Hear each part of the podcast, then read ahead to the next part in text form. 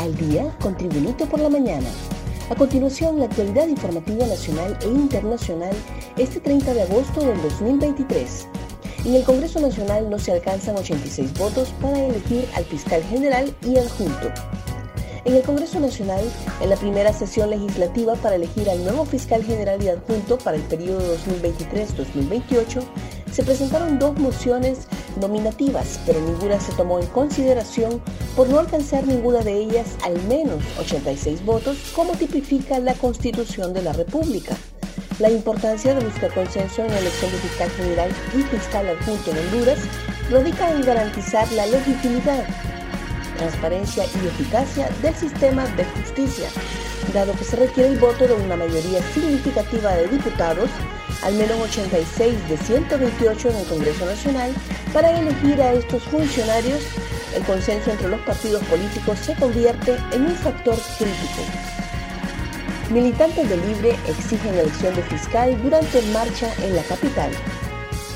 Miles de simpatizantes del Partido Libertad y Refundación marcharon ayer en la capital atendiendo la convocatoria de la presidenta Xiomara Castro.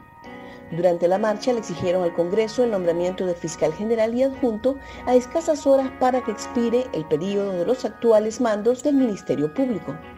La multitudinaria marcha, compuesta en su mayoría por empleados del gobierno y activistas de Libre, comenzó el recorrido pasadas las 6 de la tarde desde Casa Presidencial hacia los bajos de la sede del Poder Legislativo, donde gran parte de ellos pernoctó a la espera de que los diputados lleguen a un acuerdo en la sesión de hoy. Policía pide a motociclista agredido por supuestos colectivos de libre interponer la denuncia. La Policía Nacional de Honduras pidió al motociclista agredido por colectivos de libre interponer la denuncia ante los canales oficiales. El suceso se registró cuando varios supuestos integrantes de los colectivos de libre golpearon a un motociclista en las horas previas a la gran movilización convocada por el Ejecutivo para pedir al Congreso Nacional la elección de fiscal general.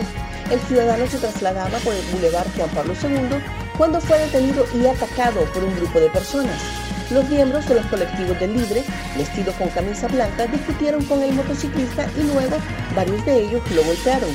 El suceso quedó grabado en las cámaras de medios televisivos que transmiten el movimiento en las principales calles de la ciudad. Se encienden las alertas en el sector privado por la caída de la maquila.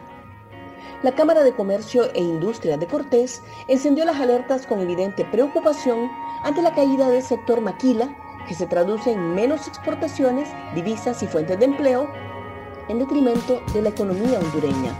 El presidente de la CCIC, Eduardo Facusé, reconoció que estamos preocupados porque hemos visto la desaceleración económica, especialmente en la zona norte, en el nivel de exportaciones del rubro de la maquila, es una caída del 20%.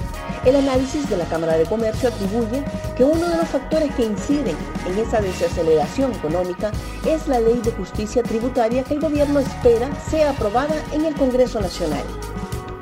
Un repaso al mundo con las noticias internacionales y Tribunito por la mañana. Perú plantea un plan Boluarte contra la inseguridad. El presidente del Consejo de Ministros de Perú, Alberto Otárola, señaló este martes que el gobierno va a impulsar un plan Boluarte contra la inseguridad en referencia a la mandataria del país andino y no uno inspirado en el presidente de El Salvador, Nayib Bukele.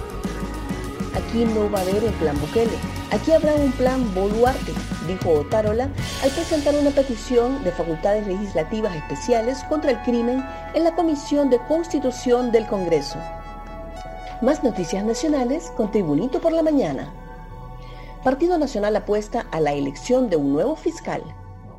El jefe de la bancada del Partido Nacional, Tomás Zambrano, enfatizó que aquí nadie tiene miedo.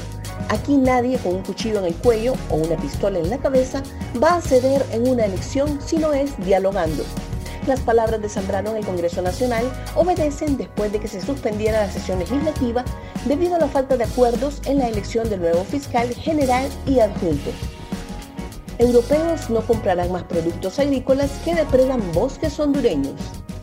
De aquí a enero del 2025, las exportaciones agrícolas hondureñas deberán certificarse en base a un reglamento de descarbonización de la Unión Europea, mediante el cual se busca reducir la deforestación en los países de donde provienen sus importaciones. Guatemala y Costa Rica ya han avanzado lo necesario para adaptarse a este nuevo estándar que fue aprobado en referéndum por los europeos desde el 2020 para controlar la frontera agrícola. Honduras se encuentra a tiempo de lograrlo, dijo a la tribuna el director ejecutivo de la Federación Nacional de Agricultores y Ganaderos de Honduras, Guillermo Cerritos. Gracias por tu atención. Tribunito por la Mañana te invita a estar atento a su próximo boletín informativo.